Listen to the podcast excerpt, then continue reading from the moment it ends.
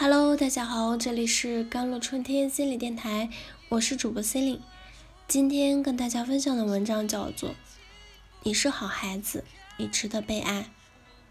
最近看了一本美国获奖的文学，叫做《橱柜女孩》，细腻的阐述了一对备受母亲残残忍折磨的姐弟，如何走上了自我救赎之路。艾达出生在二战时期的伦敦，从小没有父亲。和母亲以及弟弟拥挤的在狭窄的房间里，而因为天生腿疾不能站立，他被母亲羞辱是瘸子和残废，不许出门，不能被人发现，却要包揽所有的家务以及照顾弟弟。而假如他做的不够好，他就会被打骂，最严厉的惩罚是整夜关进橱柜里。艾达这才联想。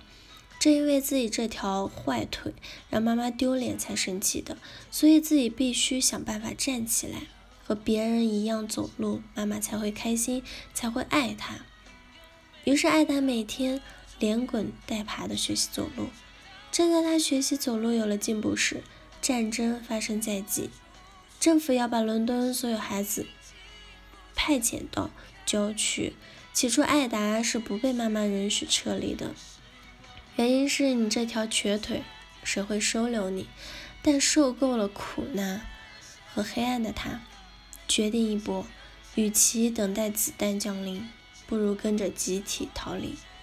于是他拼尽所有的力量，爬上了前三的火车。他们的辛苦没有白费。收留他的史密斯·苏珊，有着高学历和优秀的涵养。虽称自己不会做母亲，但却做了一个好的母亲该做的一切。而他的房子成了两个孩子的天堂，可以洗热水澡，有新衣服穿，可以随意的走动，有充足的食物，并且还可以依偎在苏珊的怀里听睡前故事。原本从未和母亲有过亲密动作的艾达和杰米。既感觉一切如梦般美好，又能在本能的对抗着来之不易的一切。一个从来没有见过光的人会怀疑光的存在，一个没被爱过的人会质疑被爱的可能。被母亲虐待了近十年的艾达，每次接触到苏珊的特殊关怀时，都本能的退缩和躲避。他宁愿把自己扔进黑暗里，躲进角落里。都不敢奢求什么关怀和爱。可悲的他，虽然躯体远离了母亲，心却留在了那个黑暗的橱柜里。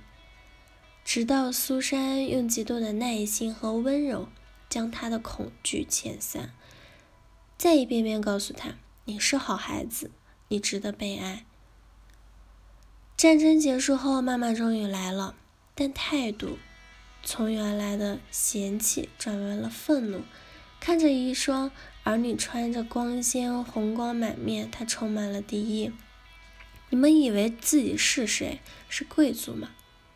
当妈妈的拳头再一次落在艾达身上，艾达才浑然发现，不是我不可爱，而是妈妈心里根本就没有爱。于是他和弟弟方才彻底放下取悦和等待母亲。决定长久的和苏珊在一起。此后的他们，在苏珊的影响下，日渐开朗、自信、阳光、积极。心理学有一个重要他人的概念：童年里，这个人通常是我们的父母，他们给我们足够的关注和陪伴，让我们觉得自己是可爱的、被重视的，我们的安全感就建立了。而反之，当父母和养育者不能给到我们这一切时，我们就要怀疑自己的价值和存在的意义。然而，心理学有句话叫做：“你经历什么不重要，重要的是你在当下做什么决定。”诚然，艾达是勇敢和坚毅的，虽然历经痛苦折磨，但在青春来临之际，战争打响之际，凭借对曙光和自由的渴望。走出了橱柜，找到了一个愿意托起他和弟弟生命的重要他人。看妻子的浪漫旅行，有闺蜜说，现在的陈小春成了什么样了？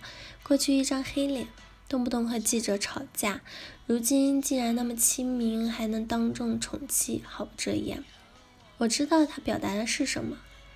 陈小春出生在一个穷的要把弟弟卖掉的家庭里，跟着父母颠沛流离十几年，辛苦和饥饿是常态，被扔在乡下放牛，累得晕倒也是屡次的发生，也因此他的个性很多冲突，孤僻，不善言辞，暴躁，不好相处，几乎不会笑。然而这一切在婚后都得到了改变。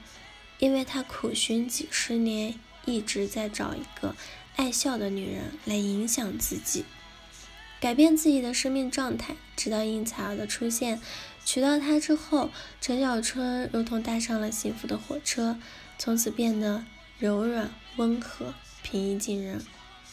于是他说：“应采儿是我坚定不移的选择，她给我带来了人生最大的改变。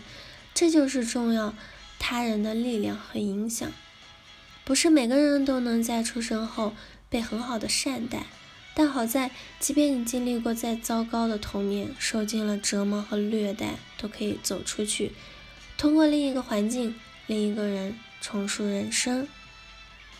好了，以上就是今天的节目内容了，我是主播 C e l i n e 我们下一期节目再见。